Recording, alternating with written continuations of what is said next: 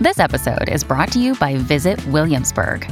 In Williamsburg, Virginia, there's never too much of a good thing. Whether you're a foodie, a golfer, a history buff, a shopaholic, an outdoor enthusiast, or a thrill seeker, you'll find what you came for here and more. So ask yourself, what is it you want? Discover Williamsburg and plan your trip at visitwilliamsburg.com.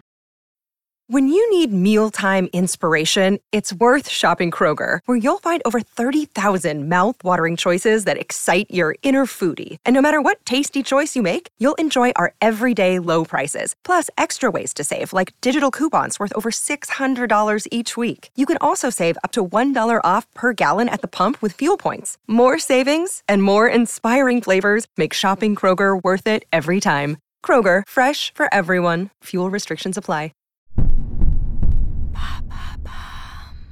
Comment Georges Méliès a changé la face du cinéma Merci d'avoir posé la question. Le 19 janvier, c'est la journée mondiale du popcorn. Votre ventre est peut-être d'ailleurs en pleine digestion. C'est le moment parfait pour prendre le temps de s'intéresser à l'homme qui a emmené le cinéma là où on le connaît aujourd'hui. Si Georges Méliès n'a pas inventé le cinéma au sens purement technique du terme, il est sans nul doute l'un de ses fondateurs au sens artistique. Les fondus enchaînés, c'est lui. Les zooms, pareil. La surimpression, c'est lui. L'arrêt caméra, c'est lui. La colorisation, c'est en partie lui. À l'origine de nombreux genres, considéré comme l'inventeur des effets spéciaux, cet homme qui a repoussé les limites de l'imaginaire laisse derrière lui un héritage tout aussi spectaculaire. Malheureusement, la fin de sa vie ne sera pas complètement à la hauteur. Et si on commençait par le début? Invité à l'avant-première de la projection du cinématographe des Frères Lumière, Méliès est tellement béat devant le résultat qu'il leur propose de racheter le brevet de leur machine. En vain. Pour les Frères Lumière, le cinéma n'a aucun avenir commercial. Il faut les comprendre, nous ne sommes qu'en décembre 1895. Méliès a alors 34 ans. Pas démotivé pour un sou, il réalise une centaine de petits films, parfois d'à peine une minute, avec la version britannique de la machine des Frères Lumière. Mais à la différence de ce qui se fait alors, il est l'un des premiers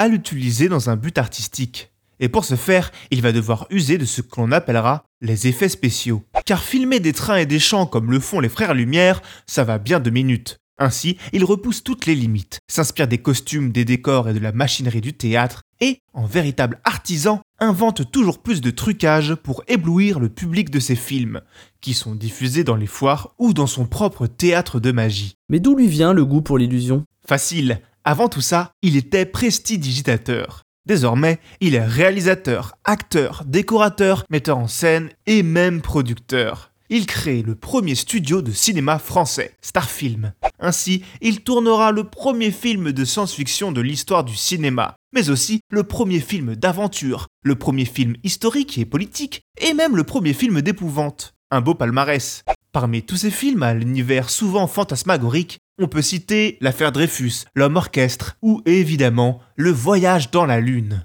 Ce film, apothéose de son travail, multiplie les innovations et techniques d'illusionniste, le tout durant 16 minutes. Du jamais vu pour l'époque. Le retentissement du film est tel qu'il l'intéressera jusqu'aux États-Unis. Tout le monde s'inspire de son travail, euphémisme.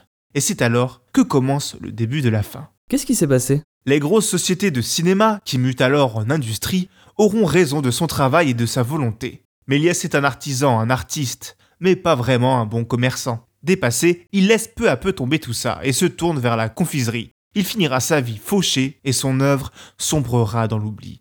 C'est en partie grâce au piratage de ses films que ses créations ont pu passer à la postérité. Mais lorsque ça arrivera, Georges Méliès sera déjà mort. En tout, il aura réalisé plus de 600 films, même si nous n'en connaissons que la moitié, car, dépité, il aurait lui-même brûlé ou caché une partie de son œuvre.